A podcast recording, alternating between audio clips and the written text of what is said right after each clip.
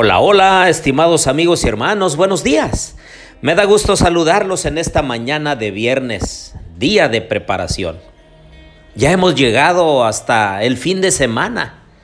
El Señor nos ha bendecido, nos ha cuidado. Y ahora debemos hacer planes firmes para guardar el santo sábado como el Señor nos ha mandado.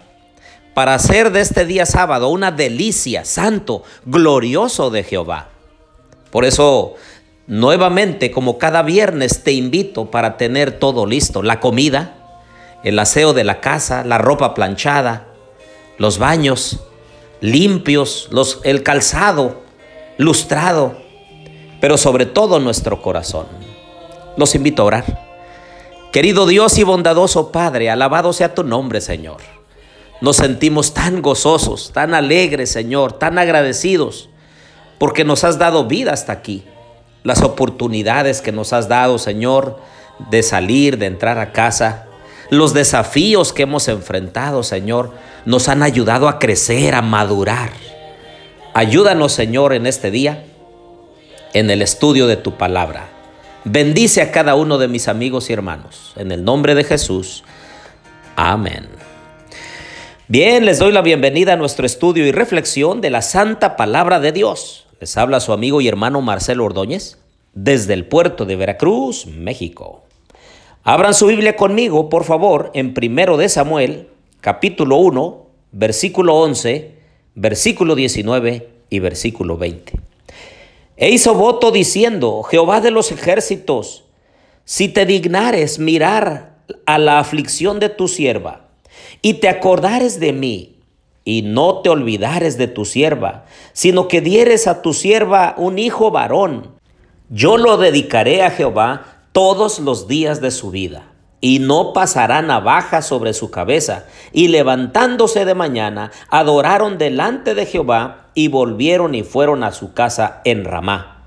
Y el Cana se llegó a su mujer, Ana, y Jehová se acordó de ella Aconteció que, al cumplirse el tiempo, después de haber concebido Ana, dio a luz un hijo y le puso por nombre Samuel, diciendo, por cuanto lo pedí a Jehová. Me pregunto en esta mañana, ¿cuál es el pedido que tú has hecho a Dios con gran fervor y lo has recibido de parte de Dios? ¿Has recibido esa respuesta? La Biblia nos revela dos grandes problemas en la vida de Ana. Sobre el primero, tiene poco control. Y sobre el segundo, absolutamente ninguno. Forma parte de un matrimonio polígamo y tiene que soportar el odio de la otra esposa. No puede tener hijos. Esto de por sí es ya muy frustrante para cualquier mujer que anhele ser madre, pero en los días de la cultura de Ana, ser estéril era fuente de amargo dolor, pues los hijos permitían que el nombre de la familia no se perdiera. Por eso la esterilidad era considerada un motivo de gran deshonra y de vergüenza. Pero hay algo muy importante que la vida de Ana nos enseña en esta mañana. Número uno, cuando tenemos una necesidad, cuando necesitamos un milagro, cuando deseamos tener un encuentro personal con Cristo Jesús, debemos ir a su casa de oración. Ah, queridos amigos y hermanos, a veces nosotros queremos el milagro, pero no atendemos al que realiza los milagros. A veces queremos solamente las cosas, pero no vamos al dador de las cosas. Por eso nos enseña Ana ir a la casa de Dios y entonces, número dos, orar a Él, derramar nuestra alma delante de Dios y decirle, Señor, si esto que estoy necesitando, si este milagro que yo deseo es para la honra y la gloria de tu nombre, entonces concédemelo, Señor. Pero si tú crees que eso va a ser una causa de perdición para mí, mejor entonces no me lo des y dame lo que tú crees que es mejor para mí. Y eso fue precisamente lo que hizo Ana. Y el Señor se lo concedió. Fue un milagro porque Ana era estéril. Ahora por otro lado, queridos amigos y hermanos, si hay alguna pareja de esposos que me están escuchando y que no pueden tener hijos, quiero decirte que no le eches la culpa a él o a ella. En realidad el Señor es el único que puede intervenir. No traigas algún hijo o alguna hija a la fuerza. El mejor tratamiento de fertilidad es el que Dios hace, de acuerdo a su voluntad, de acuerdo a su omnipotencia, de acuerdo a su omnisciencia, debieras de confiar en el Señor y decir, Señor, si tú crees que un hijo va a ser de bendición para mí, entonces concédemelo. Porque herencia de Jehová son los hijos, cosa de estima el fruto del vientre. Salmo 127.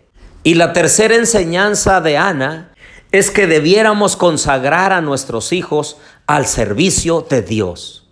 Ese es su propósito, ser de bendición para la vida, ser de bendición para nosotros los padres, ser de bendición para la iglesia. Queridos amigos y hermanos, si hay algún hijo que está en complicaciones, si hay alguna hija que está siendo desobediente, si hay algunos hijos que están errando en el camino, sigamos orando por ellos porque son herencia de Dios. El Señor nos los concedió. Y nosotros debiéramos hacer todo lo que esté a nuestro alcance para llevar a la salvación en Cristo Jesús a nuestros hijos. Por eso, en esta mañana quiero invitarte para que tengamos los cultos familiares, matutino y vespertino, de manera que nuestros hijos crezcan en un ambiente espiritual. Si el Señor ya nos bendijo con milagros, que son nuestros hijos, entonces consagrémoslos a Dios y llevémoslos todos los días al altar del Señor. Oremos. Querido Dios y bondadoso Padre, alabado sea tu nombre, Señor. En muchas familias has hecho milagros especiales para que podamos tener hijos en el hogar. Ayúdanos, Señor, a mantenerlos cerca de ti. Ayúdanos a tratarlos con amor, con bondad, con respeto. Aun cuando pasen por circunstancias difíciles, nuestros hijos que puedan tener el temor del Señor en su corazón y puedan amarte y también amarnos a nosotros. Si hay alguna pareja en esta mañana que escucha este podcast y que no ha podido tener hijos, Señor, dales la seguridad de que tú estás al control y de acuerdo a tu voluntad, concédeselos. Te pedimos bendición para cada uno de nosotros en esta mañana. Lo pedimos en el nombre de Jesús. Amén.